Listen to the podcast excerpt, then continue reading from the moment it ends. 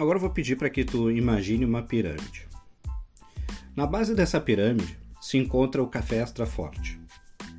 Com uma pontuação de 0 a 65, o café extra forte tem a característica de ser extremamente amargo, fazendo com que as pessoas associem essa amargura com potência ou força do café. O que é um mito, porque isso quer dizer que o café é de baixa qualidade. Para chegar a esse sabor extra forte, é preciso abrir mão de muitas características, como por exemplo o sabor, doçura, aroma e os nutrientes. O café queimado, quase que carbonizado, dá notas de sabor de borracha queimada.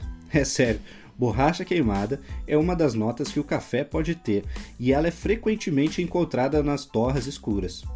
Então, ao beber uma xícara de extra forte, tu acha que está consumindo um café potente, quando na verdade está jogando para o organismo um café queimado, sem nutrientes e que provavelmente foi feito com grão de qualidade inferior.